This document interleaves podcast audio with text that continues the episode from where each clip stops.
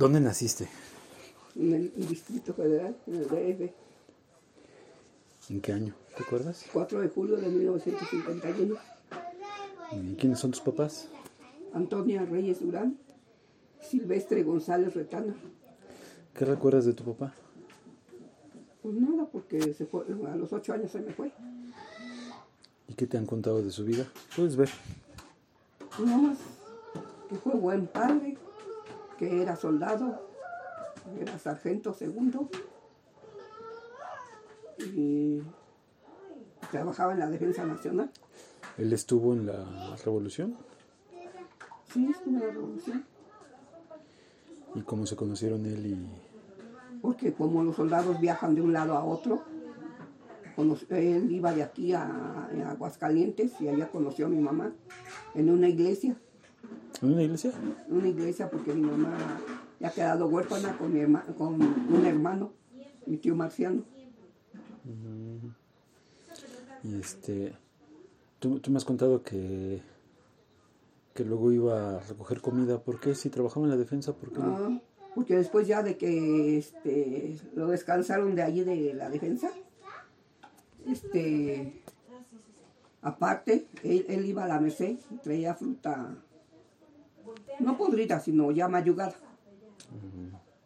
Pues no estaba podrida, estaba buena, pero may- mayugadita, la que tira porque está algún defecto, algo. O se apachuran con las mismas cajas. Por él tuviste... el derecho al internado. Por él, ¿Cómo fue el internado?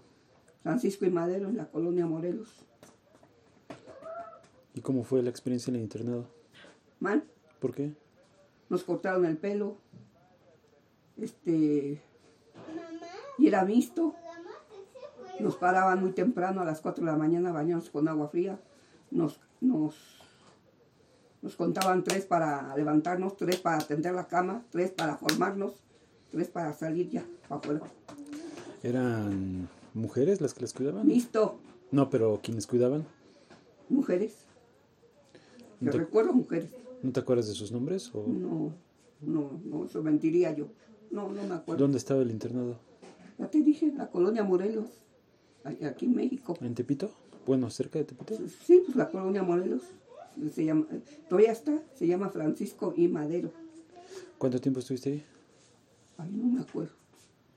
Nada más sé que estuve internada, pero no me acuerdo. ¿Eran tú y la chata? La chata y yo, sí. Nada más ustedes dos. Nada más. Y eso que contabas de... Eso que contabas de... De las cáscaras. Ah, este, nos daban pre, les llamaban pre. Y este, llevaban fruta. El plátano, si los sacabas este entero, sin, así sin, sin hacerle esto de aquí. Igual la naranja, si la sacabas este, sin partirla, ni en cuadritos, ni nada, completa, te daban este otra. Y, y de buena conducta te daban uno que se llamaba pre, y te, y te daban este, 50 pesos o te, te llevaban a, a los zoológicos, Chapultepec, la feria de Chapultepec, eh, así. ¿Para qué te alcanzaban 50 pesos? Uh, pues era mucho para hace años, hijo. No me acuerdo para qué tanto. Por buena conducta y buen comportamiento nos premiaban. Nos daban eso que le decían pre. ¿Tienes algún recuerdo bonito del internado? Aparte de eso. Pues de que sí, se amiguitas. Entre nosotras las mujeres. Pero después que, compañeras. después que saliste ya no las volviste a ver. Éramos chamacas, hijo. Esos eran los años 60. Nos, salía, nos dejaban salir cada mes. Mm, Nada más. Pero como mi mamá no podía, porque pues éramos muchos, mi mamá nos iba a ver cada mes. ¿Cuántos fueron Pero si no tenías buena conducta, no te dejaban eh, salir? ver a tu mamá. Sí, salir. ¿Cuántos fueron de hermanos? Hombres, Todos. 18. 18. Ujú. ¿Y cuántos sobrevivieron? Ahorita nada más vivimos 12. 12. 18. Pero se murieron unos gemelos, ¿me contaste? Pues mi mamá me contaba que tuvo triates y gemelos, no sé qué tanto. La primera, nos contó que la primera fue niña y le puso Lupita. Y de- después La segunda fue Alicia. La primera murió. La primera murió. Fue la que dice que Lupita. ¿Tenía que como 15 años eh, la abuela? Se la robó mi papá a los 14 años, no sé. Sí, yo, Yo creo que sí, como 15. No sé de eso, sí, no sé. Nada más sé que la primera eh, fue niña y que le puso Lupita.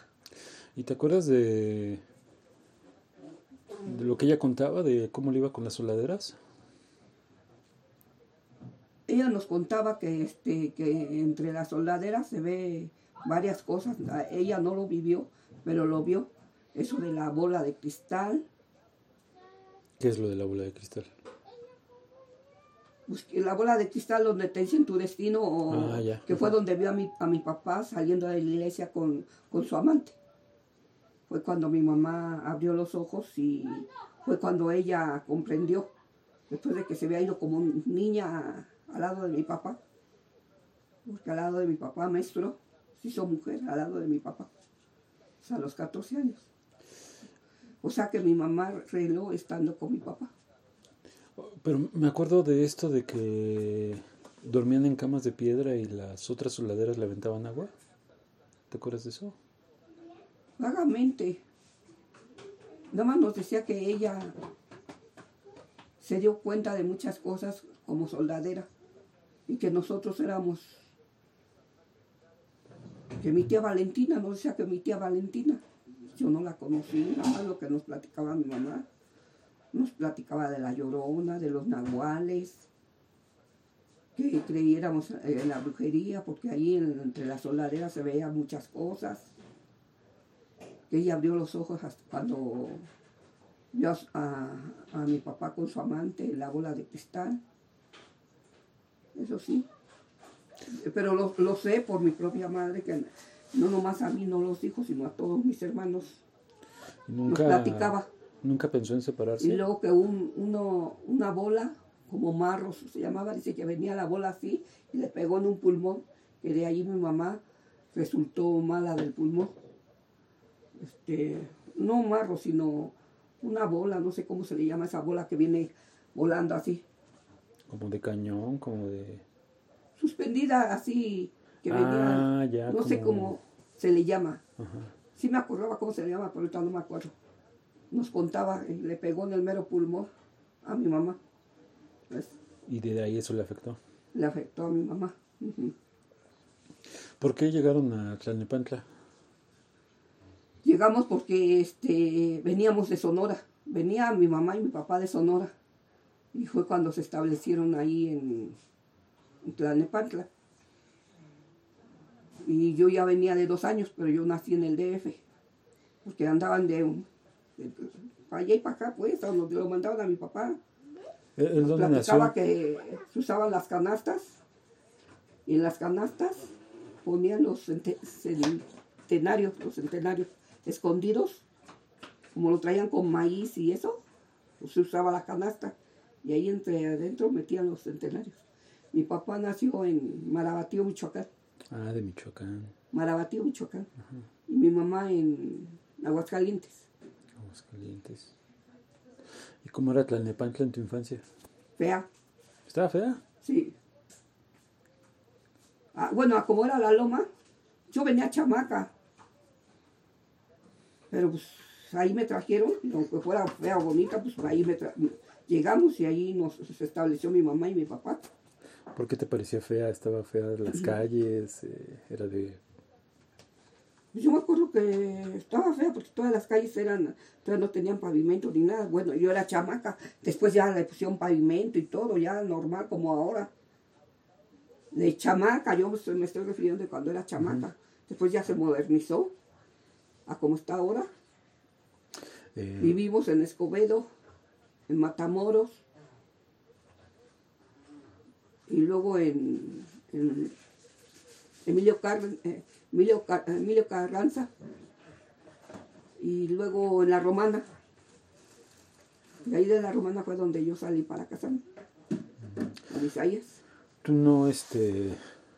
¿Tú estabas en el internado cuando muere Mi papá, cuando murió mi papá, este, yo no lo vi ni en su caja, ni, ni difunto, ni nada, sino que un hermano fue por nosotros al, pan, al internado, o sea, tu tío Beto. Y, y, nos sacó que porque íbamos a ver a, este, a mi papá, porque mi papá nos quería ver. O sea, mentiras, ¿ves? Porque a donde nos llevó a, a, ver a mi papá fue el panteón. Me acuerdo yo que le dije, la chata también, ¿y por qué nos trajiste aquí? Pues para que vean a mi papá, para que vean a mi papá. ¿Y dónde está mi papá? Pues aquí está, pues, la tumba de mi papá. Éramos chamacas, pues, pues, así que no, no me acuerdo si lloré o no. Nada más nos quedamos sorprendidas de que nos haya llevado Beto ahí en el panteón.